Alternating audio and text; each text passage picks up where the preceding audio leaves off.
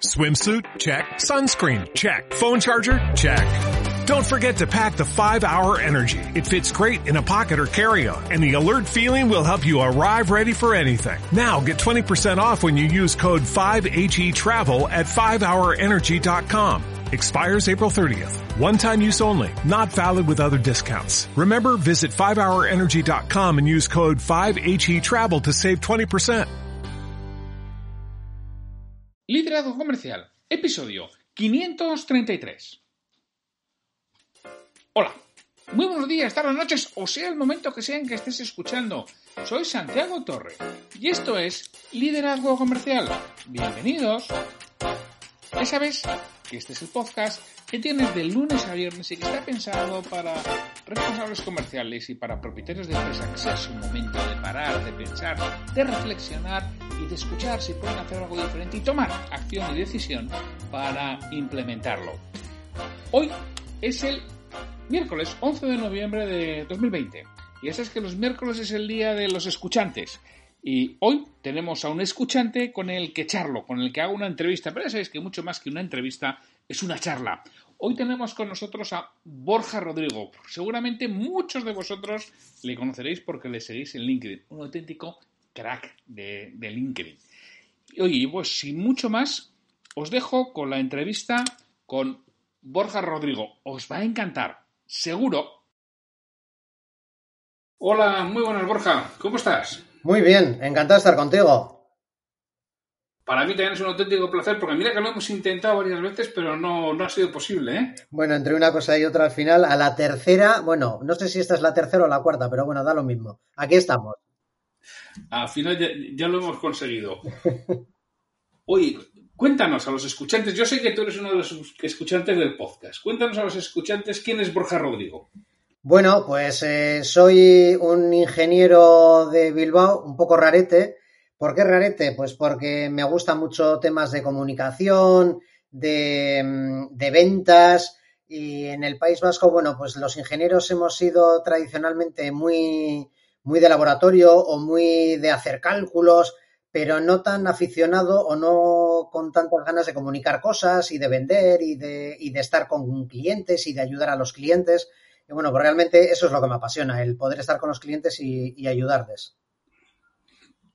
Porque tú te dedicas ahora, entre otras cosas, al mundo de las ventas, ¿no? Efectivamente, yo he sido, eh, bueno, llevo 20 años vendiendo, pero en diferentes, de, desde diferentes roles. Eh, yo en, cuando terminé la carrera, cuando estaba terminando la carrera, entré a trabajar en una empresa de ingeniería mecánica y entré en el departamento técnico. Y estuve solo en el departamento técnico, al 100% en el departamento técnico, un año. Pero a partir de ahí ya empecé a hacer mis pinitos en la parte de ventas, apoyando a mis compañeros del departamento comercial. Y, y, luego poquito a poco fui cogiendo más peso en el departamento comercial hasta que acabé siendo el, el director comercial de la empresa. Luego di un, di un cambio a otra empresa también del mundo industrial, aunque de otro sector diferente, y era área manager y no, no me acabó de gustar el, el, cambio que hice y entonces nada, duré, duré poquito y volví otra vez a la transmisión mecánica, que realmente es lo que me gusta, donde me siento cómodo y, ahora soy el gerente de, de, una empresa industrial que está en Vitoria, fabricamos componentes de transmisión mecánica, pero bueno, pues eh, soy un vendedor más, porque al final eh, en la venta tenemos que estar involucrados todas las personas de la empresa y sobre todo desde el que está más arriba, en el puesto de más responsabilidad. Qué cierto es eso que mucha gente no lo, no lo entiende, ¿eh? que todos vendemos en la empresa. O sea, es que el, mismo de almacén, ¿no? el que envía un paquete golpeado o con una, eh, o con una pegatina torcida, pues es la imagen que está transmitiendo. Efectivamente, y quien coge el teléfono y, y, cómo llevas el coche de limpio o de sucio cuando, cuando vas por ahí, porque si llevas el, rotu el coche o la furgoneta rotulado con la empresa, allá donde vayas es la imagen de la empresa. Y si te metes en una dirección prohibida con, con el logo de la empresa, es la empresa la que se está saltando normas de tráfico. O sea, es, es, es importantísimo que todo, toda la gente que trabaja en una empresa lo tenga, lo tenga interiorizado. Eh, yo voy a contar un, una, es una anécdota, una tontería, pero por la cara, ¿no? Por lo, importante que es la comunicación, la comunicación visual. Hace muchos años, igual 10 o 12 años, hablando con un director comercial de una empresa que daba servicio técnico, asistencia técnica, ¿no?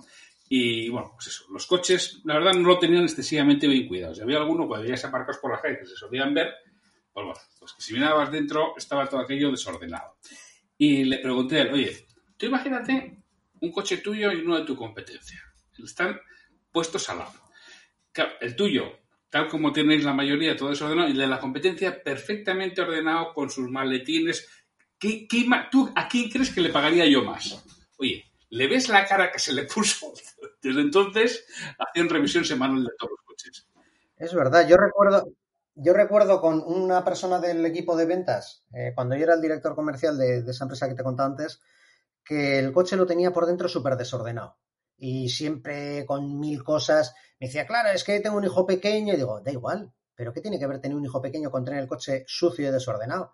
Pero si lo, lo puedes llevar a la máquina de lavado y lavar el coche, porque es que tienes polvo, barro, eso no tiene nada que ver con tener un crío pequeño. Y, otra cosa es que tengas también todos los catálogos tirados por el asiento de atrás, pero si es que no tiene nada que ver. Mételos todos en una cajita, tenlo ordenado, porque al final un día, vas a, un día sin querer, se va a meter alguien en tu coche. O te va a acompañar al coche para que le des un catálogo que te has dejado en el coche. Y como vea eso, la imagen que dejas es que es, vergonzosa. Es así, y más como este seas alguien que está en el sector alto de precio, ¿no? Efectivamente, efectivamente, porque si, eres un low cost y te, caracteriza, y te caracterizas por ser el más, el más barato, bueno, pues yo qué sé, pues no te va a afectar en calidad, en imagen, pero, pero si realmente estás vendiendo un producto top y te caracterizas por el servicio que das, por, pues al final la imagen que, dejas es de desordenado, de, de, de, que no te importa la estética, el aspecto. Entonces, claro, si te llega el producto rayado, ah, pues qué más da, pues si te va a funcionar igual. Ya, pero yo he comprado un producto, aunque sea industrial, lo quiero bien, lo quiero estéticamente bien y bien pintado. No, me sirve que tenga una raya aquí. Y, al final, pues eso se, traslada ahí, en, en, ese tipo de detalles, y esos detalles marcan mucha diferencia. Sí, marcan mucho y que efectivamente todo el mundo vende. Oye, Borja, tú eres una persona conocida en LinkedIn, que además que, bueno, a mucha gente nos sorprende, ¿no? A mí el primero. Pero yo te conocí, de anda, este tío que va a hacer que me guste la física y las ruedas libres, que yo ni sabía lo que era, porque había unos vídeos que eran fantásticos y dije, joder, si ahora eh, empiezo a entender, si mi profesora de física de COU me hubiera explicado así, igual el segundo COU no lo hubiera hecho por mis ojos.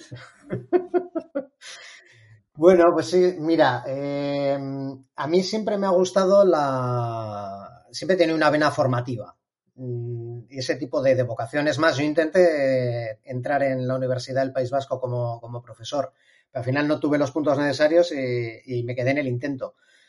Pero siempre me ha gustado esa, esa parte de, de enseñar y de, y de comunicar con un lenguaje sencillo para que todo el mundo lo pueda entender.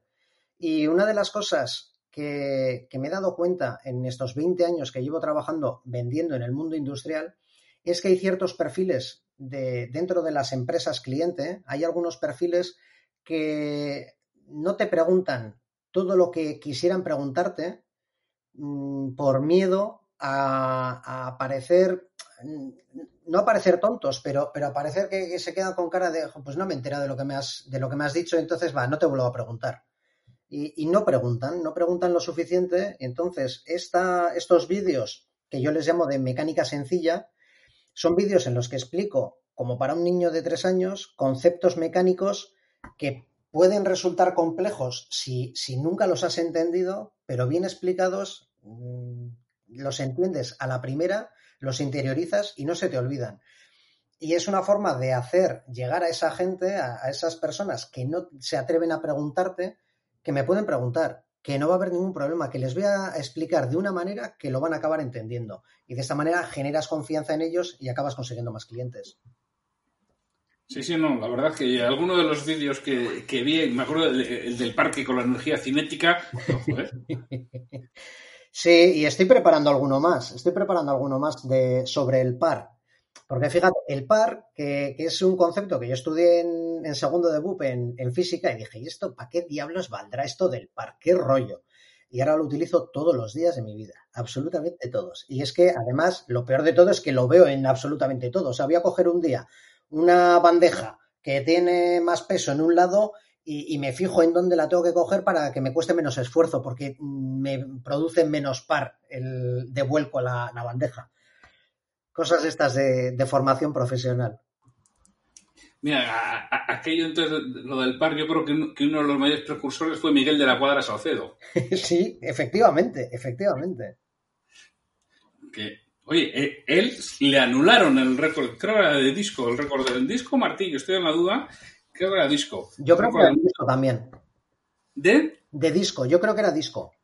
Yo, yo creo que era disco, sí, sí, se lo anularon, pero él no hizo ninguna, o sea, él se, se, se atuvo al reglamento. El reglamento decía lo que tenía que, que pesar, lo que pasa es que lo daba descompensado. Claro. Nada, un vacío legal de estos que si, que si conoces bien el reglamento, pues los puedes aprovechar. Sí, no, lo, aprovechó, pero a, él se lo retiraron.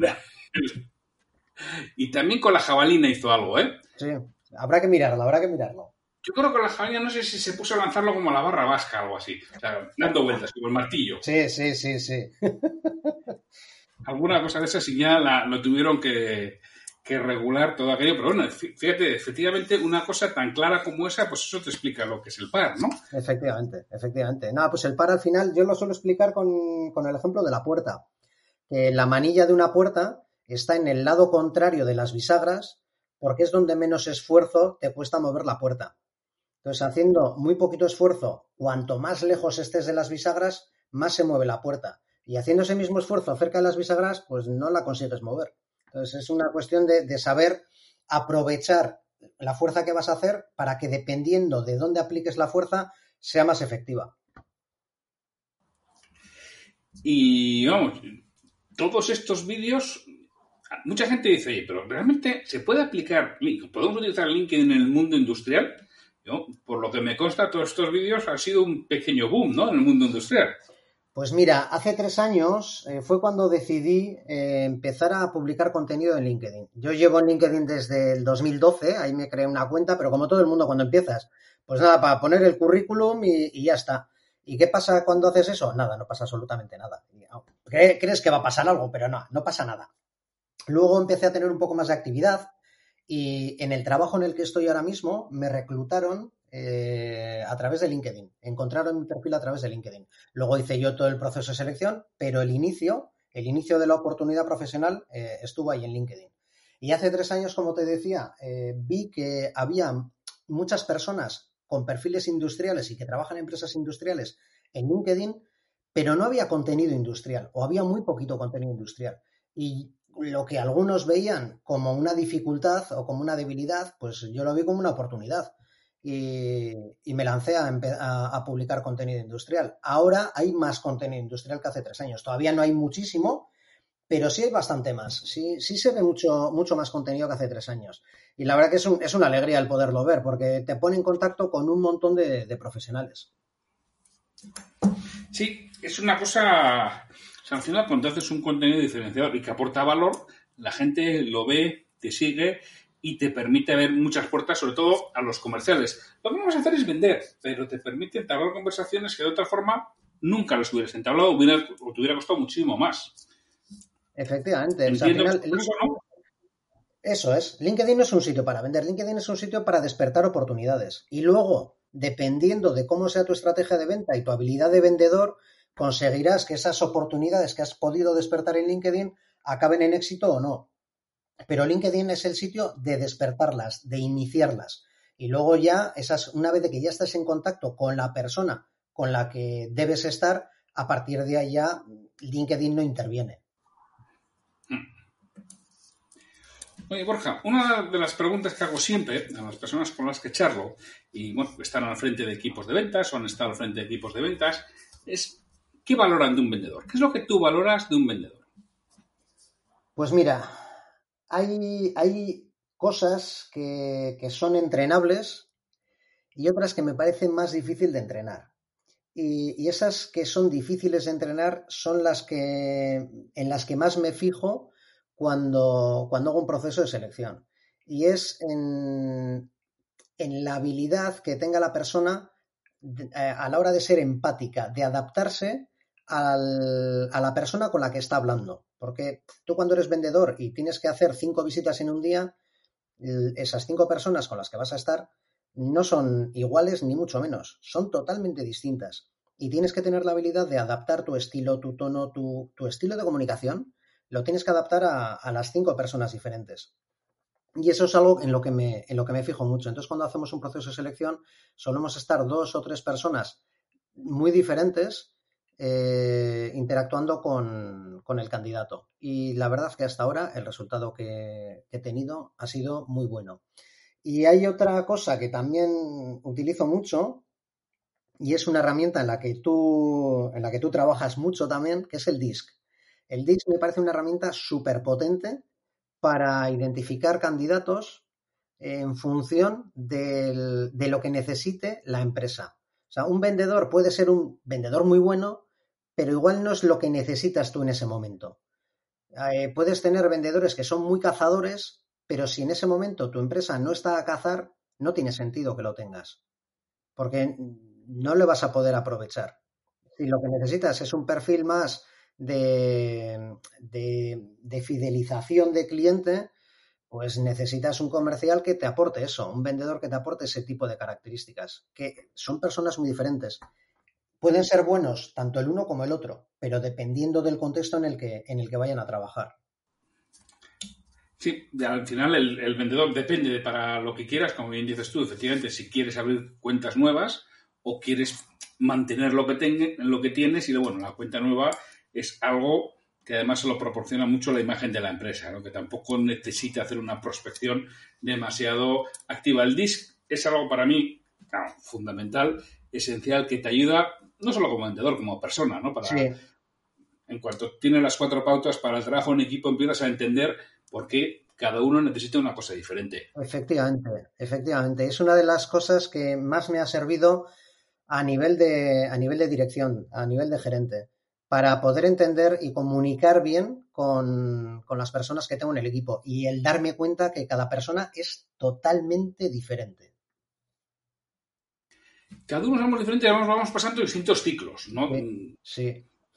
no somos, no somos estables en, nuestra rareza, por decirlo de alguna manera, no, no nos mantenemos ahí durante toda la vida, vamos cambiando. Las circunstancias de nuestra vida nos van moldeando y, vamos pasando por diferentes etapas. Y, es curioso, pero es que si nos fijamos cada uno en nosotros mismos cómo somos, no somos la misma persona que hace 15 años, no tenemos nada que ver. Y el cliente tampoco. Y, y no es igual cada día. Y tienes que estar atento a cómo está ese cliente, porque un cliente puede ser de una forma determinada, pero si llegas un día que está en tensión, es posible que dé un, giro de 180 grados.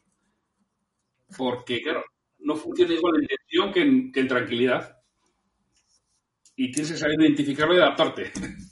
Efectivamente, así es, así es. Eh, al, final, la, habilidad de ser empático un vendedor para mí es esencial. Es una de las cosas, se consigue muchas veces con actitud y se puede ir trabajando, porque es que esas mismas cinco visitas, yo no ya solo el cliente, sino es que puedes ir a hacer cosas totalmente distintas. Es que la primera visita puedes ir a perseguir un cobro, en la segunda a conseguir un cliente nuevo, en la tercera a disculparte de un error de envío, es decir, que puedes estar haciendo actividades absolutamente diferentes. Estoy completamente de acuerdo contigo, pero al 100%.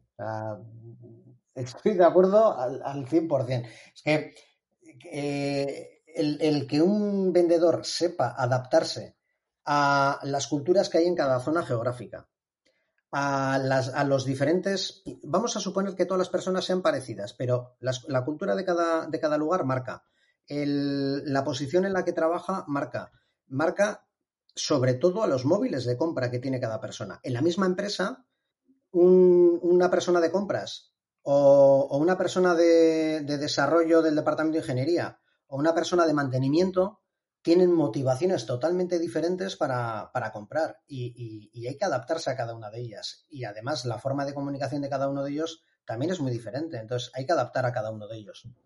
Y antes de que se me olvide, hay un tercer aspecto que me parece también muy importante en un vendedor y es que sea curioso. La curiosidad es que sin, sin curiosidad no hay aprendizaje. Efectivamente, efectivamente, así es. Es que eh, eh, es muy difícil. A mí muchas veces, yo ahora lo utilizo poco, ¿no? Pero lo he utilizado mucho a lo largo de mi vida profesional, Excel, ¿no? Y a mí me dijo, ¿tú quién te ha enseñado? Digo, nadie. O sea, yo cogí, me puse en el Lotus 1, 2, 3 en su momento, cogí el manual, me leía el manual y aprendía las cosas. Pero es que esto no, nadie te lo puede enseñar. O eres curioso y aprendes, o es que es muy difícil enseñarte las cosas, porque como no te pueden enseñar todo, y lo que no seas curioso no lo vas a aprender nunca, porque nunca vas a preguntar. Así es. Yo he aprendido Excel en YouTube. Cada vez que quería hacer una cosa y no encontraba bien la, la fórmula, buscaba en Google voy a hacer esto en Excel. Ah, pues esto es con la función no sé qué. ¿Cómo se usa esta función? Me voy a YouTube, veo un ejemplo, vale, ya sé, ya he aprendido. Venga, aplicar. Claro, es que yo aprendí Excel a principios de los 90, bueno, un 2, 3. A principios de los 90 y luego 4 Pro, que era la, una empresa en la que me incorporé. Fíjate, una empresa en la que me incorporé, eh, me incorporé y el lunes me dicen, toma, me dan el manual de 4 Pro y me dan unas hojas de cálculo con las que ellos hacían todo el desglose mensual de cálculos y de toda la contabilidad analítica. Dice, esta semana lo que quiero es que aprendas a manejar el 4 Pro extraordinariamente bien. Oye, pues yo creo que es lo mejor que me han podido hacer en mi vida profesional. Porque además, es que con aquello aprendí muchas cosas y aprendí a leerme los manuales y entenderlo. Y cuando no sabía algo, vas al manual. Claro, luego ya a partir de los 2000 está YouTube, o dos mil y pico. En los 90 no, no, había YouTube y no había más remedio que aprendértelo así. Y pero eso es lo que dices, esto es ser curioso, no hay más. Dice, ¿y esto cómo lo puedo hacer? Y yo, claro, yo de ahí, como la hoja de cálculo ya no me valía, salté a las bases de datos. Y aprendí a utilizar primero Paradox y luego Access. Era porque la hoja de cálculo se te acaba quedando pequeñita para muchas de las cosas que, que necesita. No, no, pero indudablemente un vendedor tiene que ser curioso, si no, no, va a aprender. Y un vendedor tiene que estar permanentemente aprendiendo. O conoce sus productos y los de la competencia, o es que es muy difícil que genere valor. Y, y una cosa más, aprender de, de los procesos del, de los clientes, del sector de los clientes. Tiene que aprender, tiene que aprender todo, absolutamente todo lo que pueda de, de los clientes para saber en qué les puede aportar valor. Porque si, si solo sabes de lo tuyo, cuesta, cuesta mucho. Sí, totalmente, totalmente cierto. Oye, Borja, tú además eres un especialista en LinkedIn, que tienes varios libros escritos y acaba de publicar uno más. Cuéntanos un poco de este último libro, que este último tengo que reconocer que todavía no lo he leído, lo leeré, pero todavía no lo he leído. Bueno, pues este último libro que se llama Strategic Social Selling lo he escrito con, una compañera, con Eva Ballina, que es una chica que he conocido en LinkedIn. Y hacemos actividades de formación, etcétera, los dos juntos en, LinkedIn. Y decidimos hace unos meses escribir juntos este, este libro. ¿Qué es el, este libro, Strategic Social Selling? Es un test de 100 preguntas que te van haciendo reflexionar, te van haciendo reflexionar sobre tu perfil, sobre cómo tienes orientado y escrito y, presentado tu perfil, sobre tu red de contactos, sobre si eh, realmente tienes los contactos, el tipo de contactos que, necesitas tener para conseguir tus objetivos en LinkedIn, o si tienes contactos que no te hacen falta u otros eh, no los tienes porque no te habías dado cuenta de que te hacían falta. Y luego te hace también otras 33 preguntas acerca de las publicaciones. A ver si las publicaciones las haces con sentido o no las haces con sentido. Porque en las publicaciones muchas, muchas veces en lo que nos fijamos es en si tienen muchas reacciones, muchos comentarios y muchas visualizaciones, pero eso no tiene por qué, por qué ser signo de que lo estás haciendo bien y de que realmente estás atrayendo a la gente que quieres atraer. Porque las publicaciones al final son para eso, son para atraer gente y para, tener notoriedad. Si estás teniendo notoriedad y atrayendo personas pero que no te van a aportar nada de tu objetivo, pues ¿para qué te sirve? Yo puedo escribir sobre cocina y atraer a cocineros y a gente relacionada con empresas de alimentación, pero ¿de qué me sirve? No me sirve absolutamente de nada. Para mi objetivo, para nada. Y bueno, pues el, libro es, eso, es, una, es, es un test de 100 preguntas que te va haciendo reflexionar sobre cada una de estas partes. Hay, habrá preguntas, pues igual 20, 30, 40, 50, que las tienes claras, pero va a haber otra mitad de preguntas, otras 60 o 70 preguntas que igual no habías caído nunca. Y te viene bien el, el que te hagan reflexionar un poquito sobre ello y una vez de que ya has reflexionado tú, nosotros explicamos qué es lo ideal respecto a esa pregunta. Entonces, al final, todo el grueso del libro son las respuestas a esas 100 preguntas que hacemos al principio del libro. Que si no recuerdo mal, eso lo lanzasteis porque a mí me apunté en alguna cosa que me pasasteis alguna hoja Excel con esas 100 preguntas, probablemente, ¿puede ser? Eso es, eso es. Empezamos con aquello, pues eh, a ver, había mucha gente que nos preguntaba por el famoso SSI de, LinkedIn, el Social Selling Index, que es un indicador, es una puntuación que te pone LinkedIn de, 0 a 100, pero que realmente no tenemos muy claro qué es lo que significa esa puntuación que te pone. Eh, no tenemos muy claro, porque LinkedIn no lo explica, no tenemos muy claro cómo puedes subir dos o tres puntos, qué, qué significa el que haya subido dos o tres puntos más, ¿para qué te sirve tener 78 en vez de 73? Y, y la sensación que nos da es que simplemente es una gamificación que hace LinkedIn, pues para que te piques y, hagas cosas y estés más tiempo en LinkedIn para subir la puntuación. Pero, pero realmente una de, las, una de las cosas que valora, por ejemplo, es si estás eh, conectando con las personas adecuadas. ¿Cómo sabe LinkedIn? Quiénes son las personas adecuadas para mí si no sabe cuál es mi objetivo en LinkedIn. Entonces, ¿cómo puede saber mm, qué persona es adecuada y qué persona no es adecuada?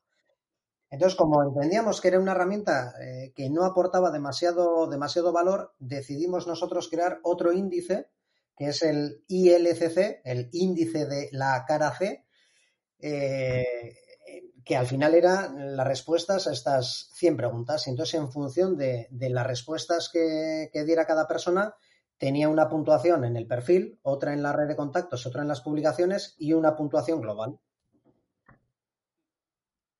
Sí, sí, no, no, pues, tío, pues de, aquello me acuerdo, tío, y, lo haré y lo veré, y, ya, tío, y, lo trabajaré, ¿eh? Porque, bueno, yo LinkedIn es una herramienta que utilizo bastante. Lo del SSI yo tampoco tengo muy claro ni lo entiendo cómo sube y cómo baja. Nadie, no, lo entiende. Me bajó 10 puntos, me dejó en 74 y ahora me los ha vuelto a subir. Y yo seguía haciendo lo mismo, ¿eh? Exactamente. Yo tenía 88 antes de, no sé si en julio o en junio tenía 88, me bajó a 71 y ahora he vuelto a subir a 82. Y hago lo mismo. Y cuando me bajó, cuando me bajó esos 17 puntos, es cuando más rentabilidad le he sacado a LinkedIn. O sea que yo la verdad que lo miro de vez en cuando cuando me dicen, oye, ¿qué, ha bajado el SSI o qué ha subido? Bueno, pues voy a mirar a ver cómo lo tengo por curiosidad, por si me lo preguntan. Sí, sí, a mí me pasa lo mismo. ¿eh? Yo no lo miro de vez en cuando lees en algún sitio, en alguna cosa, y dices, ah, pues voy a verlo. Y, o te pones a escribir algo en el, en el navegador y, lo ves y dices, ah, pues eh, eh, entra a verlo. Y eso, y vi una eso que había caído 10 puntos, pero en una semana, en dos semanas. Y no, he hecho nada y luego vuelve a subir y dices, pues y tampoco he hecho ni, nada especialmente, porque además llevo unas semanas que lo trabajo poco, pero bueno. Eh, eh, ellos sabrán. Yo sospecho que para algo valdrá, ¿eh? Alguna, en algún sitio nos pondrán alguna nota. Seguro, seguro, pero como no nos lo dicen, pues, y tampoco nos dicen cómo se sube o se baja la puntuación, pues eh, tener como objetivo, que hay mucha gente que tiene como objetivo el tener un SSI más alto, pero ¿cómo puedes tener eso como objetivo si no sabes cómo puedes llegar a ese objetivo? No sabes cuál es la estrategia que tienes que seguir. Otra cosa es que lo utilices como indicador, pero no sé hasta qué punto te sirve como indicador, porque como no sabes realmente lo que está midiendo, pues no sé tampoco si, si es el mejor indicador del mundo. O sea que bueno. Eh, yo creo que no, porque siempre que no sabes exactamente si lo que tú haces vale para algo o no, y lo mejora o no lo mejora, al final dejas de, hacerlo, ¿no? Eso al final les pasa a los animales. Y si tocan el mismo botón y una vez le das comida y otra no, pues dejan de tocarlo, porque están perdidos. Ahora, si siempre que, hacen algo tiene la misma reacción, el, animal tiende a buscarlo o a evitarlo, ¿no? En función de si le has comido un calambrazo. Sí, sí, sí, sí. Por eso precisamente sacamos el, el ILCC y que es una forma transparente de, de poder autoevaluarse una persona y, a medida que va mejorando en las respuestas a esas preguntas, porque es que además dejamos en el libro claro qué es lo que hay que hacer para mejorar en cada pregunta. pues a medida que se va avanzando, se van obteniendo seguro mejores resultados en LinkedIn. Sí, al final, yo, vamos, esta es otra pregunta que suelo hacer, pero creo que en este caso está claro, ¿no? Si, merece la pena para un comercial de base estar en LinkedIn. Eh, yo creo que ya te he respondido. por supuesto que sí, por supuesto que sí. Y más. Porque muchas veces los directores comerciales hacen esa pregunta, pero bueno, meto a mi gente en LinkedIn, es decir, les permito que estén, que algunos dicen, oye, a, ver qué dice este animal, que, me fío un poco de lo que haga. Y luego ya la siguiente pregunta es, ¿y el, el Sales Navigator, la opción de pago? ¿Y te acuerdas hace 20 años y pongo internet en la oficina para todos? Se van a estar vendiendo el marca. Hmm. Y ahora ni se te pasa por la cabeza que una persona en una oficina no tenga internet. Bueno, hay alguno que. Todavía queda alguno, ¿eh? Bien, pero vamos, pero, pero son la excepción. pero, pero no es, no es lo normal, ni mucho menos. Eh, son, es cosa de, adaptarse y del miedo a hacer cosas diferentes, el miedo a lo desconocido. Mira, uno de los mayores miedos que me encuentro cuando hablo con directores generales de, otras empresas respecto a LinkedIn es, eh, claro, es que si, mis empleados, si mis vendedores utilizan LinkedIn, eh, igual les conoce más gente, tienen más oportunidades y se van de la empresa. Entonces, bueno, pues yo les suelo decir, pues si tienes miedo de eso, lo que tienes que hacer es trabajar para que se queden, para que ni se les pase por la cabeza marcharse. Entonces, preocúpate para que se quieran quedar, pero no les vas a dar todas las herramientas que pueden tener a su disposición para poder vender más. Quítales el móvil también o quítales el ordenador, porque con el ordenador también pueden entrar en Infojobs o en otros sitios. Entonces, o confías en la gente con la que trabajas y trabajas para que estén a gusto y se desarrollen al máximo, o no, sé hasta qué punto merece la pena si no. Y además, dales todas las herramientas para que puedan trabajar. Si no tienen todas las herramientas, pues al final, ¿qué van a conseguir? Peores resultados, seguro. además, si, no, si LinkedIn si quiere estar, va a estar exactamente igual. Claro, cuando salga de allí va a estar en LinkedIn y va a publicar lo que le dé la gana. Y si alguien se quiere marchar de la empresa, se va a marchar igual. Tarde o temprano se va a ir. O sea, LinkedIn es un acelerador, en todo caso, de, de este proceso. Pero el que se quiera ir, se va a ir. Sea, ya no puedes retener a una persona 30 años en una empresa solo porque, porque quieras que se quede allí. oportunidades va a haber y, y ya no hay esa cultura de empezar a trabajar en una empresa y jubilarte allí. Entonces, yo creo que esos miedos que, hay, pues lo que hay que hacer es trabajar para que la gente esté a gusto y, quieran estar allí contigo. Sí, precisamente de, eso he hablado yo en uno de los episodios del podcast, creo que fue la semana pasada o hace dos semanas, de eso, ¿no? Del el cambio del compromiso en la empresa. no, si no, es, no es que haya existido ese cambio, es que antes, como pensabas que ibas, te ibas a jubilar en la empresa en la que trabajabas cuando tenías 30 años y además todos tus compañeros iban a estar mucho tiempo, o te llevabas bien o ibas a tener un problema. Claro. Pero hoy en día, mis hijos, vamos, ni piensan que se van a jubilar donde están trabajando ahora. Ni, a qué se van a dedicar. Se van a dedicar a algo que hoy en día no existe. Seguramente, seguramente. Eh, eso no me acuerdo que leí yo la frase eh, que decía, mi hijo, mi hijo se dedicará a algo que no existe. Pero ¿cómo dices eso? dice, joder, vete 20 años atrás o vete 25 años atrás. Hoy en día el 70% de los puestos de trabajo, el 60 o el 50, son en cosas que hace 25 años no existían. Toda la parte de software, toda la parte de Internet, toda la parte de telefonía móvil, en gran parte, no existía. Estábamos con los Nokia aquellos 5110. Oh, calla, calla, calla, sí. sí, sí. O con el Viper, el Viper aquel, el que te mandaba mensajes. sí, el, busca, ¿no? El, busca, llama, busca un teléfono, un teléfono, una cabina y llama. Eso es. es que todo eso, yo lo mismo decía, yo no sé qué va a suceder en 2030, pero tengo muy claro que, eh, lo escribí también el otro día, ¿no? Digo, yo empecé a trabajar en el 88. Y en los 90 en las empresas se produce un salto muy importante que es, aparece el fax y aparece el ordenador, empieza a aparecer el ordenador y aparece el fax. Y claro, pasamos de hacer los pedidos presenciales a hacer los pedidos por fax. Que eso ya supone un salto de la pera. Ya no, hacía falta que fuera el vendedor o que llamara al vendedor por teléfono a coger el pedido, además con los errores que se suponía. No hacía falta un recogedor de pedidos. Eso se cambia y luego se pasa de la máquina de escribir de la Olivetti o de la IBM eh, eléctrica, se pasa al ordenador y se produce un cambio importante, pero es que en los 2000 aparece Internet. Antes había algo, pero en los 2000 realmente se empieza a popularizar el correo electrónico, empezamos a recibir todo por correo electrónico y empiezan a aparecer redes sociales. En el 2010 lo, se, se, extiende el teléfono inteligente, porque pensamos que es de hace mucho tiempo, pero el iPhone no sé si es del año 2006 o 2007 o 2008. Eh, yo creo que es del 8, pero por ahí, por ahí, por ahí. Eh, justo antes de casarme, yo me casé en el 2009 y yo creo que era uno o dos años antes. Pero que, que, eso es ya, y, en el 2020, no vamos a contar, ya nos hemos dado cuenta que no hace falta ir a visitar al cliente para vender. Claro. Y que se puede trabajar desde casa. Efectivamente. Pues no sé qué va a pasar en el 30, pero... Que... Exactamente, ¿qué va a pasar en el 30? ¿Qué pasará? ¿Tú qué crees? No tengo ni idea, pero que va a cambiar esto porque... Eh, entonces, o tienes esa curiosidad, esas ganas de aprender, o estás muerto como vendedor. Efectivamente. Te pasan por encima. Sí, sí, y, además. Todo lo que lo puede hacer una máquina lo va a hacer. todo lo que no aporte valor. O sea, si, si, si lo único que aportas es esfuerzo, eso lo va a hacer una máquina. Sí, sí, y, todo lo que no sea esa parte de relación y esa parte de emoción, lo va a hacer una máquina. Sí, sí, sí, así es, así es, porque en una máquina le puedes programar todo tipo de conversaciones. En función de la hay algoritmos que en función de lo que te responda la otra persona, tú le respondes otra totalmente distinta. Está todo preparado.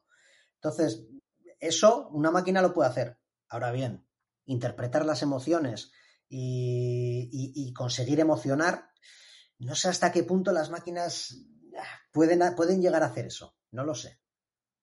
Supongo que llegarán a hacerlo, ¿eh? supongo, porque hacen cosas impresionantes, pero de momento les llevamos algo de ventaja. Eso es, eso es. Vamos a aprovecharlo. Sí, vamos a aprovechar la, ventaja que tenemos. Mira, esta mañana estaba yo con un cliente con el que estén presencialmente. Igual yo, no, yo creo que sí había estado después de verano. Vamos, pues desde marzo era la segunda o tercera vez ¿eh? que lo que estoy con el presencial.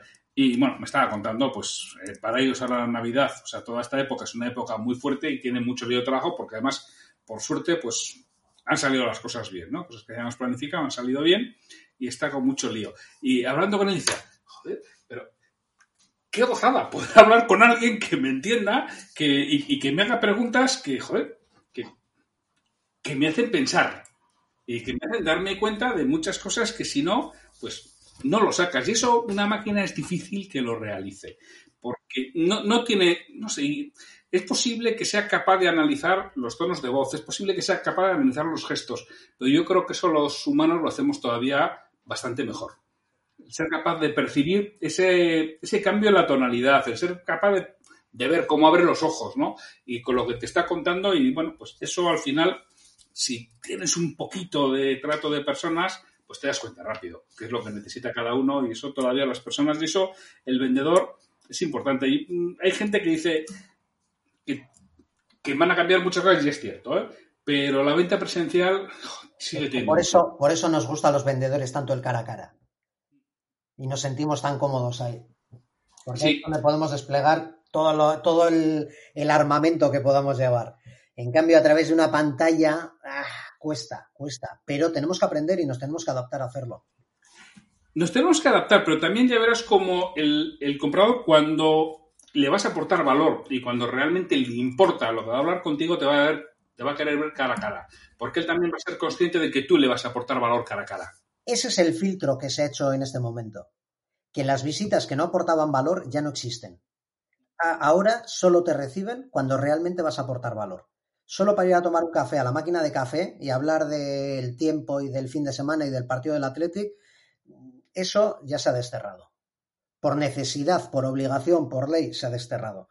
Pero ha venido bien para que realmente se quede el trabajo que vale la pena, el trabajo de verdad, el trabajo mm, con planificación, el trabajo que está dentro de una estrategia, el trabajo inteligente, no el trabajo de, ir a hablar y voy a visitar con el que me llevo bien porque me siento cómodo allí porque me reciben. Oye, yo que te tengo delante, no quiero perder la oportunidad de preguntarte eso. Te había preguntado antes, pero hemos cambiado por el Sys Navigator. ¿Tú realmente eres partidario de la utilización de, esa opción de pago de, LinkedIn o, no lo tienes claro? siempre que hago una formación de LinkedIn me preguntan por las licencias de LinkedIn. Oye, pero ¿vale la pena pagar? Y siempre digo lo mismo, tú empieza por el gratis. El gratis te da un montón de cosas. Cuando veas que el gratis se te queda corto, ¿y por qué se te puede quedar corto? Se te puede quedar corto por tres cosas. Si alguna de esas tres cosas por las que se te puede quedar corto la echas en falta, contrata una licencia que te dé eso que, que te aporta. Mm, si necesitas más todavía, pues tendrás que ir a una licencia más cara, porque Premium hay cuatro licencias diferentes. Yo antes de, contratar la Sales Navigator, que cuesta, no sé si son unos 70 euros al mes, eh, contraté la licencia Premium Carrier, eh, que para lo que yo quería era suficiente, porque yo lo que echaba en falta era poder ver todas las visitas que tenía mi perfil en los últimos 90 días. Al principio, cuando empecé a, crear contenido, pues visitaba mi perfil una persona cada día. Y con la versión gratis puedes ver las cinco últimas personas. Entonces, si entra una persona cada día, con mirarlo cada dos o tres días ya tenía de sobra. Pero a medida que tuve más actividad y mi perfil recibía muchas más visitas, pues o lo miraba cada dos horas o, o, necesitaba pagar para poderlo ver al final del día. Y entonces contraté la licencia Premium Carrier. Y luego he, dado el salto a la Sales Navigator porque echaba en falta tener mejores filtros de búsqueda y poder hacer listas de clientes, clasificar a los clientes en listas. Y como echaba eso en falta y me iba a venir muy bien, pues he decidido pagar algo más por, por Sales Navigator. ¿Vale la pena pagar 500 euros al año o 500 y pico euros al año por, por una licencia Sales Navigator? Pues depende de tu sector, depende del ticket medio, etcétera. Pero en mi caso, a nada que consiga un clientito con gracias a Sales Navigator, mm, ya lo ha amortizado. Uno en todo el año. Entonces, pues hombre, espero conseguir un clientito, mm, un clientito medio, ¿eh? con, con Navigator en todo el año. Ya me habrá valido la pena. Yo creo que es una de las cosas que tiene LinkedIn que no lo explica bien, porque no es sencillo, no es así como la utilización del LinkedIn normal es bastante intuitivo, Sales Navigator no es para nada intuitivo. No, y, es que, y está muy mal traducido, en mi opinión.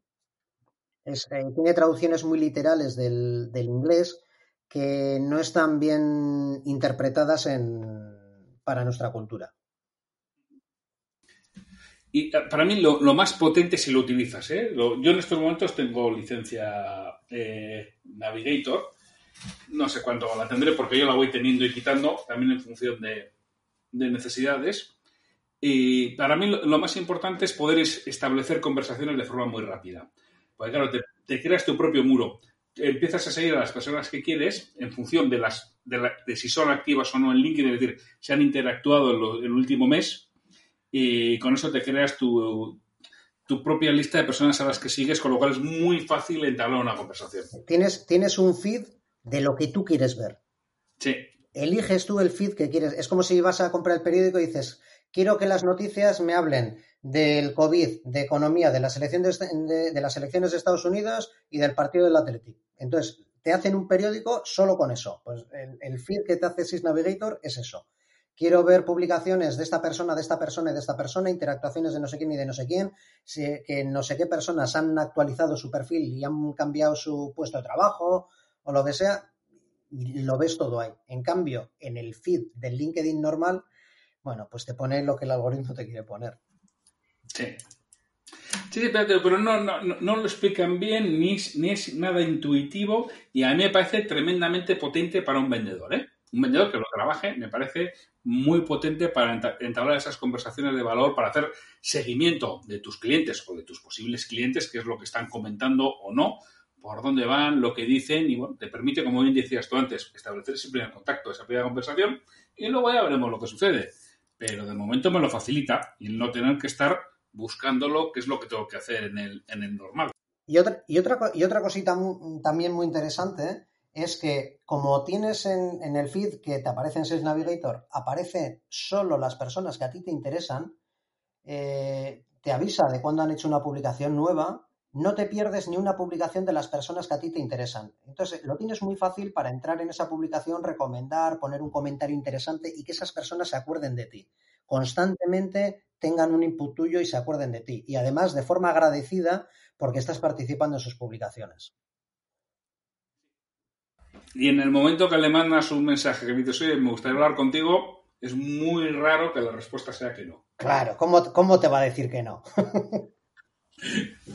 yo, yo hace tres o cuatro años utilicé una persona que trabajaba conmigo, Merichel, y decía, es una pasada, o sea, la cantidad de clientes que me han proporcionado gracias a esto, porque gente con la que era muy difícil concertar una entrevista pasa a ser muy sencillo concertar una entrevista. Sí, son activos en LinkedIn. Si no son, no te vale, no te vale la herramienta, eso está claro. Es como si, si quieres ir a una ciudad que está amurallada y que no se puede circular el coche dentro, pues no, el coche no te vale. Tendrá que ser una bici. Es que el coche no vale, no para esa no, pero para otras cosas sí. LinkedIn lo mismo, pues para todo, ¿no? Pero para muchas cosas sí que nos, sí que nos vale LinkedIn y que sí, sí que es muy importante. Oye, más, eh, más temas de, de, LinkedIn. ¿Qué recomendaciones le darías eso, a un director comercial que tenga, pues lo que pues los escuchantes, cuatro, cinco, seis, ocho comerciales respecto a LinkedIn para su equipo? Lo primero, que no les obliga a utilizarlo. Si fuerzas el uso de LinkedIn, mm, el resultado no va a ser bueno, porque hay gente que igual tiene miedo, que no le gustan las redes sociales, que siente que eso no es para él, que igual piensa que, mm, va a tener que estar diciendo tonterías y, no le apetece porque lo único que ha visto de las redes sociales es a tres en la comida de Navidad haciendo el tonto con un disfraz de, Papá Noel. Entonces, obligar mm, no vale la pena. Lo que hay que hacer es formar. Hay que mostrar eh, todo el potencial que tiene y toda la ayuda que le va a dar al, vendedor. Eh, le tiene que explicar que se puede convertir en uno de sus mejores aliados de ventas, LinkedIn. Y le tiene que enseñar a utilizarlo. Las empresas también tienen muchas veces miedo de, y a ver qué va a decir este de la empresa porque me da miedo. Pues lo que hay que hacer es educar también en eso. Hay que educar en, las líneas de contenido. Eh, luego hay que dar libertad para que la gente opine. Porque entiendo que cuando tienes a una persona en el departamento de ventas eh, trabajando para ti, te fías de lo que dice esa persona. Porque, ¿qué pasa? ¿Que no te fías de lo que diga en LinkedIn, pero sí te fías de que vaya a visitar a un cliente? Es que este tipo de conversaciones las he tenido muchas veces. Y, no entiendo por qué se ve de forma diferente el que un vendedor esté en una reunión con un cliente a que dé una opinión en LinkedIn. Si esa misma opinión la puede estar dando delante de un cliente. Lo que pasa es que en LinkedIn tiene más repercusión porque lo ve más gente pero da lo mismo. Igual lo está diciendo delante del principal cliente de la empresa y también se puede cargar esa cuenta y, hacer un 7 a la empresa. Eh, lo que hay que hacer es educar a la gente y acompañarles. Pero igual que en LinkedIn en todo. O sea, LinkedIn es una herramienta nueva. Yo recuerdo que tuve que educar a formar a, un equipo de vendedores a utilizar el móvil para el correo electrónico, eh, cuándo había que utilizar el WhatsApp, etcétera, porque era una herramienta que era nueva en aquel momento. Pues eh, LinkedIn exactamente igual. Hay que enseñar a utilizar y porque bien utilizada es súper potente. Mal utilizada es más potente todavía, pero para el mal. Entonces lo que hay que hacer es educar para que la utilicen bien y el resultado va a ser bueno seguro, seguro. Pero siempre que crean en la herramienta y que la forma en que la transmiten haga que, eso, que esas personas vayan a creer en la herramienta. Si les empujan, si les obligan, no va a funcionar. Pero como dices tú, pero como con cualquier otra herramienta. Mira, estoy leyendo, ahora empecé ayer a la tarde, a ver si esta noche o mañana, el libro de Joaquín Caraballo, que al que conoces bien, es otro profesor del MB6 en el que los dos estamos embarcados. Joaquín Caraballo, el último libro que ha publicado, pues habla de esto y dice que, una de las cosas que le sucedió es había contratado un vendedor nuevo y le mandó de un, cliente importante y se le olvidó avisarle de que era un tanto especial el, cliente y que había ciertos temas que era mejor no tocar. Bueno, pues total, e, este vendedor nuevo los empezó a tocar, se ensarció con el cliente y acabaron discutiendo. Y acabó perdiendo el cliente y dice Joaquín que, que, ni él le pudo recuperar, ¿no? Pues que Joaquín le llamó que le conocía desde hacía 30 años, que le llamó, quedó con él, y le dijo encantado y que el cliente se dio cuenta y dijo, oye, encantado que vengas como persona, pero el negocio lo has perdido. Y eso nos pasa en LinkedIn y nos pasa afuera también, ¿eh? ¿eh? Nos pasa en todos lados. Lo que pasa es que LinkedIn no sé por qué lo vemos distinto. Si es un canal más de comunicación con los clientes. Solo es un canal. Es un canal para ponerte en contacto con ellos y mantener la comunicación con ellos.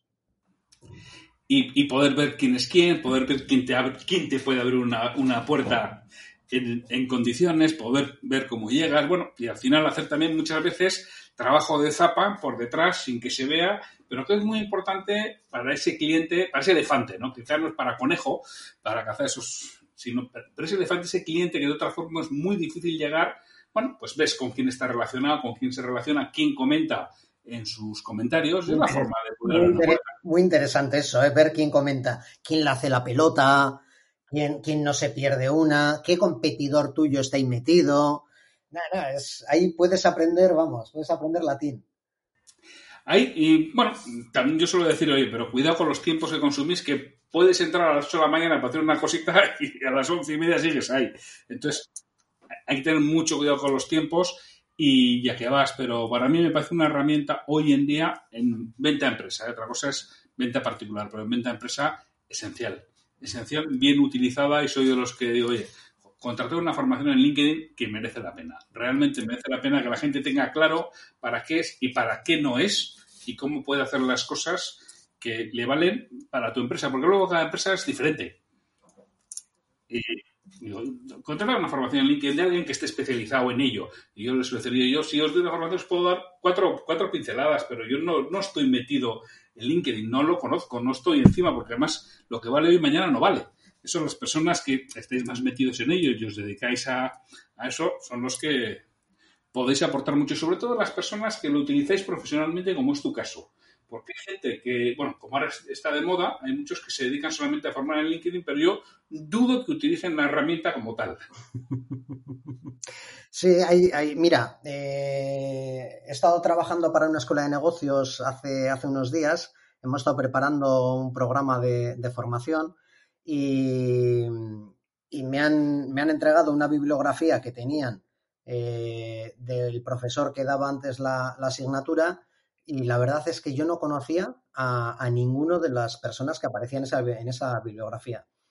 Les he buscado en LinkedIn y, bueno, pues lo que he visto era pues, pues algo muy, muy, muy, muy, muy escueto, muy poco, muy poco trabajado no sé dónde, o sea, qué, tipo de experiencia podrán aportar cuando dan la formación, porque la sensación, por lo menos la sensación que da eh, su perfil no, no, es la mejor del mundo.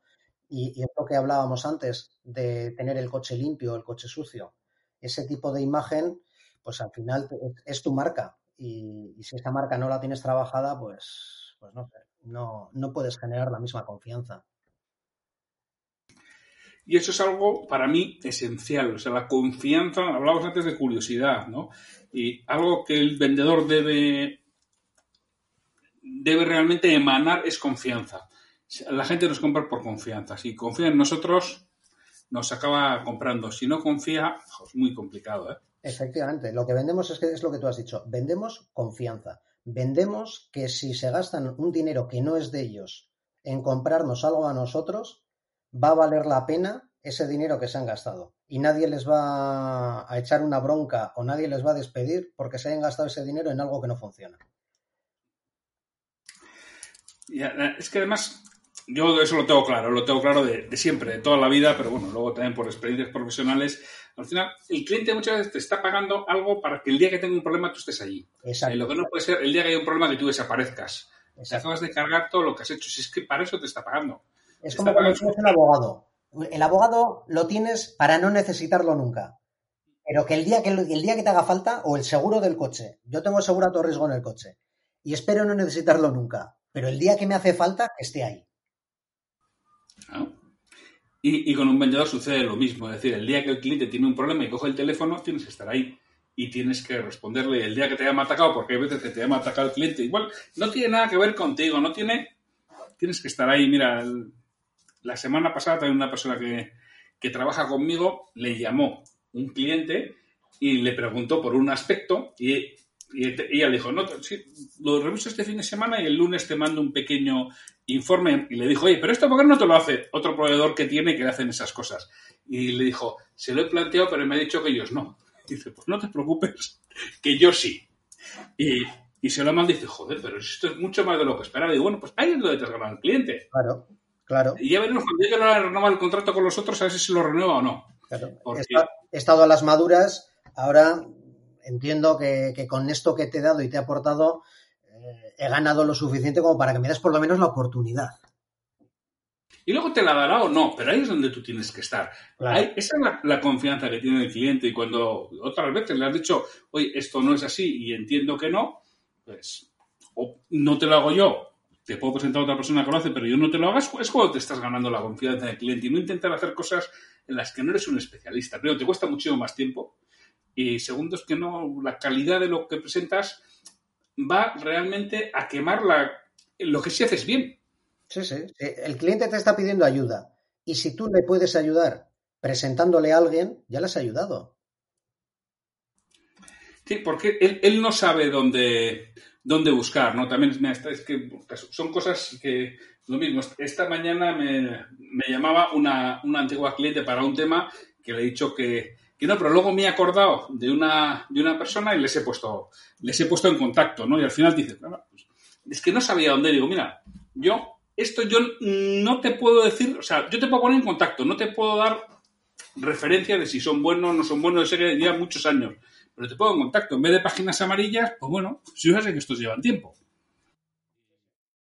Mira, a mí en, LinkedIn todas las semanas me llega algún mensaje de alguien que está involucrado en algo de transmisión mecánica, pero que no tiene mucha experiencia en transmisión mecánica. Entonces, cuando tiene un problema y no sabe dónde acudir, pues hay veces que me mandan a mí un mensaje, oye Borja, mira, tengo un problema con esto y necesito este tipo de, producto. Eh, ¿Me puedes ayudar? Eh, pues mira, yo no, pero si le llamas a esta persona eh, que este es el número de teléfono y te va a coger a partir de las 9 de la mañana y dile que, yo te he dado el número de teléfono y ya verás que bien te atiende. Y ya le he ayudado. Entonces, ¿cuánto tiempo me cuesta a mí hacer eso? Pero al final lo, que te cuesta, si tú al cliente le das de más, es mucho más barato y mucho mejor dar de más a los clientes y mantenerlos que buscar nuevos. Claro, claro. el tiempo y el dinero que cuesta conseguir un cliente nuevo no tiene nada que ver con mantener los clientes o crecer con los clientes que ya tienes. Y es solamente estar ahí cuando lo necesitan. Sí, sí, sí, así, así es. Pero que es lo que están comprando? Que el día, como dices tú, el seguro a todo riesgo, que el, día que tenga un problema me atiendas. Eso, pero hay que estar ahí. ¿eh? Yo tengo algún cliente que nos compra el mismo producto desde hace 30 años. Fíjate, yo todavía estaba en EGB y ya compraba a, a mi empresa, compraba ya ese producto y, ¿Qué tengo que hacer con esa cuenta? Simplemente estar el día que me llamen. Pues, oye, mira, Borja, que es que me ha pasado esto. Vale, pues ahí tengo que estar y atenderle, vamos, mm, rapidísimo y bien. Y ahí no le puedo fallar. Y seguirá estando otros 30 años fiel a, la empresa. Y eso es otra, de las cosas que necesitan los vendedores. E, e, esas ganas de orientación al cliente, que muchas veces lo decimos y no tenemos claro lo que es. Y es estar para lo que el cliente necesite porque. No, y es posible que en un día, un momento determinado lo pierdas, pues oye, porque hay veces que otros tienen una oferta mejor que la tuya, se adecua más, y... pero volverá, ¿eh? Sí, sí, sí, volverá, volverá seguro. Porque si lo estabas haciendo muy bien, algo echará en falta. Seguro que algo echará en falta. Sí, esas son las cosas. Oye, y otro, un, último punto, el tema de los vídeos. Venga. Porque también haces unos vídeos bastante curiosos. Ahí sí eres aficionado al tema vídeo, ¿no? Efectivamente, sí. sí. Cuando estaba en la universidad, eh, bueno, yo he sido entrenador de balonmano desde que tenía 17 años. Yo jugaba balonmano desde que tenía 10 y entrenador desde que tenía 17. Y en verano, cuando estaba en la universidad, era monitor de un campus de, de balonmano. Y estamos una semana, unos monitores con unos críos en una en un albergue íbamos a entrenar a balonmano y tal, y luego hacíamos actividades de tiempo libre y tal. Y solía grabar con una cámara de vídeo que tenía mi padre, me la solía llevar y solía grabar aquello y luego hacía un montaje en casa con el ordenador que tenía en aquel momento, que como para hacerlo ahora con, ese ordenador. y, quedaban cosas chulas y bueno, pues entonces empecé a editar vídeos y me lo pasaba muy bien. Y cada vez que me iba de vacaciones o de viaje, pues grababa cosas y me lo pasaba muy bien poniendo música y al final ibas haciendo un recuerdo chulo de, aquello. Y, cuando empecé a hacer cositas en LinkedIn, pues empecé a aprovechar también esa, esa parte, esa, esa habilidad y, esa afición que tenía por la edición de vídeo para comunicar cosas que en, la industria pues normalmente no se comunica. Y hacerlo pues igual también desde un poco desde, a veces desde la emoción y aportar emoción a, empresas industriales que muchas veces parecemos también tan fríos que, jolín, parecemos hielo a veces. Y, bueno, pues eh, sí me gusta darle un pequeño cambio a eso y que la gente tenga un buen recuerdo de nosotros y una emoción buena cuando, cuando ve nuestro nombre. Porque eso también es marca. Sí. Es que has dicho una cosa que a mí me parece esencial, porque bueno, ya sabes, tú eres de Bilbao, yo soy de Bilbao, con lo cual tenemos muy buena la cultura industrial de aquí y la Escuela de Ingenieros de, Bilbao, ¿no? Que es muy, técnica, muy de planta de producción, y el tema de las emociones lo suelen entender peor. ¿Realmente es importante la emoción para vender la industria? fundamental, fundamental. Es fundamental para vender en lo que sea la emoción. Ya hablo de industria, a un ingeniero de Bilbao o a un ingeniero de, de, Arrasate, de Mondragón, ¿realmente el tema de la emoción le, llega? Por supuesto que le llega. Todos tenemos nuestro corazoncito. Y todos vemos un vídeo de Víctor Coopers y, y, nos ponemos a 30.000 vatios, como dice él. Y todos vemos eh, un vídeo de, de una niña que, que, lo ha perdido todo en el campamento de refugiados en el que está y se nos salta una lágrima. ¿Cómo no se nos va a saltar una lágrima viendo eso? Todos tenemos nuestras emociones en nuestro corazón. Lo que pasa es que nos cuesta, y sobre todo a los vascos mucho más, nos cuesta el, exteriorizar ese tipo de, emociones. Y yo creo que eso hay que, hay que sacarlo, hay que sacarlo un poco a flote. Y el conseguir conectar con las personas, y al final, esa empatía de la que hablábamos al principio es, fundamental el, para poder llegar al corazón de la gente. Cuando tu mensaje llega al corazón de la persona, cuando consigues emocionarle con el mensaje que, que le estás transmitiendo y con la ilusión con la que cuentas las cosas, cuando consigues llegar a ese, a ese fondo, el, el resultado cambia totalmente. Es muy diferente siempre te vas a encontrar una persona que no, vale. Pero lo normal es que sí. Porque además, como es lo anormal, porque es lo que no nos solemos encontrar, el, resultado suele ser más diferencial, eh, suele ser eh, más de quedarse, de que se queden con tu nombre en la cabeza. Mira, yo ahora mismo podría llamar por teléfono a personas con las que nunca he hablado simplemente diciéndoles, hola, soy Borja, el de las ruedas libres de LinkedIn, y sabrían perfectamente quién soy. Y eso lo he conseguido gracias a todo ese trabajo, entre otras cosas, con emoción. Y he conseguido que se acuerden de mi nombre. Y ese al final es el objetivo. Ser una persona, hay que empezar por ser visible y luego ser una persona reconocida en el, en el sector. ¿Para qué? Para que cuando llames por teléfono, oye, me gustaría hablar con no sé quién, quién eres, pues Borja Rodrigo de, de Rispan Ibérica. No me atienden igual que cuando digo que soy el director de Rispan Ibérica. Es diferente. Es que yo te lo he dicho, ¿eh? porque yo me encuentro eh, muy a menudo con ingenieros industriales que el tema de que es máquina, pieza, y olvídate de máquina y pieza. La gente compra emoción, que la gente lo que te está comprando, sobre todo si, si, no es importante, puede ser precio. Es decir, si es algo accesorio para él, si son folios, es posible que compre por precio. Pero si es algo importante para él, esa emoción de que este tío me va a atender cuando tenga un problema o me va a solucionar el problema si lo tengo, eso lo que te está pagando. Eso es emocional. Eso no tiene nada que ver la lógica con ello. Luego, indudablemente tienes que poderlo vestir y tiene que poder justificar ante un tercero que te compra a ti porque le vas a solucionar un problema si hay. Eso, bueno, eh, eh, eso es la parte de tu storytelling, de cómo le cuentas la historia, de que tú le vas a resolver el problema si hay. Que eso es lo que, lo que le tienes que contar y lo que le tiene que contar el vendedor. Cómo otro le, sucedía algo parecido y tú se lo resolviste. Y eso es realmente, al final, es el motivo último por el que te está comprando. ¿eh? y que no se olvide de ti cuando ha pasado el tiempo. Y eso es todo eh, emocional. Y sí, que hay compras que son muy técnicas y que también tiene que haber componente técnico, pero también, no solamente componente técnico. Si vas solo al componente técnico, estás muerto, estás perdido. Y es posible que hoy te lo lleves, pero mañana lo acabas perdiendo. A mí, a mí me enseñaron hace unos años que cuando hablas con un cliente, siempre, con un cliente o con cualquier persona, siempre hay que atender primero a la persona y luego al fondo. Pero hay que empezar por la persona.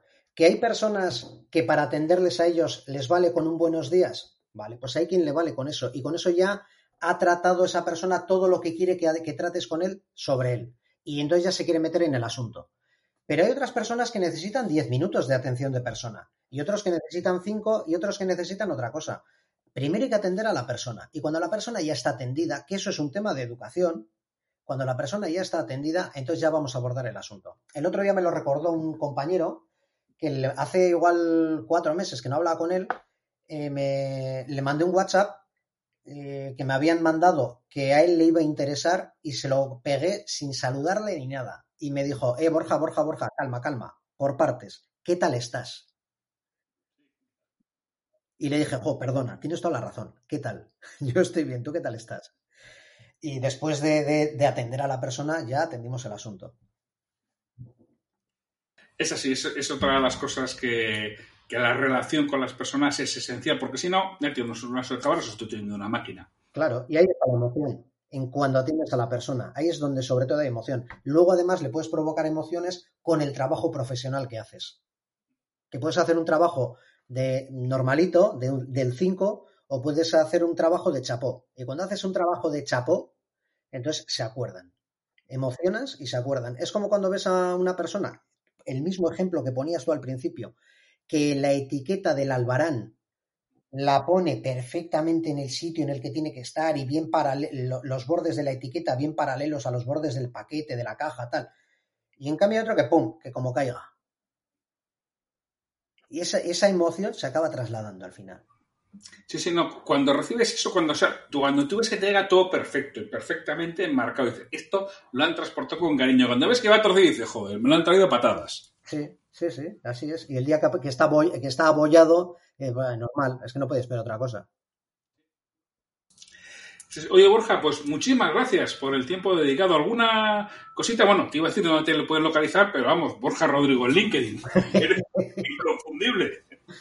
Bueno, pues eh, lo único, pues por recordar que con Eva Ballina eh, hemos creado un grupo en LinkedIn para ayudar a la gente a ser más estratégico en LinkedIn y ahí hacemos webinars, damos píldoras, damos LinkedIn para que la gente aprenda a utilizar mejor LinkedIn y el grupo se llama eh, Strategic Zone. Entonces, bueno, pues si alguien quiere buscarnos y si no, que no en LinkedIn que nos lo pregunte o a Eva Ballino o a mí, oye, que quiero entrar al grupo ese para aprender sobre LinkedIn y ya está. Strategic Zone. Perfecto. Pues lo, lo pondré en las notas del programa, así como un enlace a tu perfil, pondré el, un enlace al grupo de Strategic Zone también para que os encuentren allí. Pues muchísimas gracias, Borja. Nada, a ti, Santiago, un placer haber estado contigo. Pena no habernos visto cara a cara, pero el cara a cara a ver si a la quinta va la vencida. Sí, sí, sí, sí, que eso ya, ya, lo contaremos en otro momento que hemos intentado grabar esto cara a cara desde febrero, yo creo. Ha sido imposible. Bueno, pues al final lo hemos hecho así a distancia, pero da lo mismo. Ya el cara a cara ya lo tendremos y ya pondremos una foto. Sí, señor. Perfecto, Borja, un abrazo. Venga, lo mismo, Santiago, un abrazo. Esta ha sido la entrevista con Borja. A mí me ha encantado, he estado muy a gusto con él, a pesar de que no ha podido ser en presencia, como digamos desde febrero, intentando que sea, pero nada, no, no ha habido forma, pues la hemos tenido que hacer en remoto. Y a vosotros, pues sin mucho más, deciros que mañana tenemos un nuevo episodio de Liderazgo Comercial y que estaré encantado de que estéis aquí conmigo. Así que sin mucho más, hasta mañana.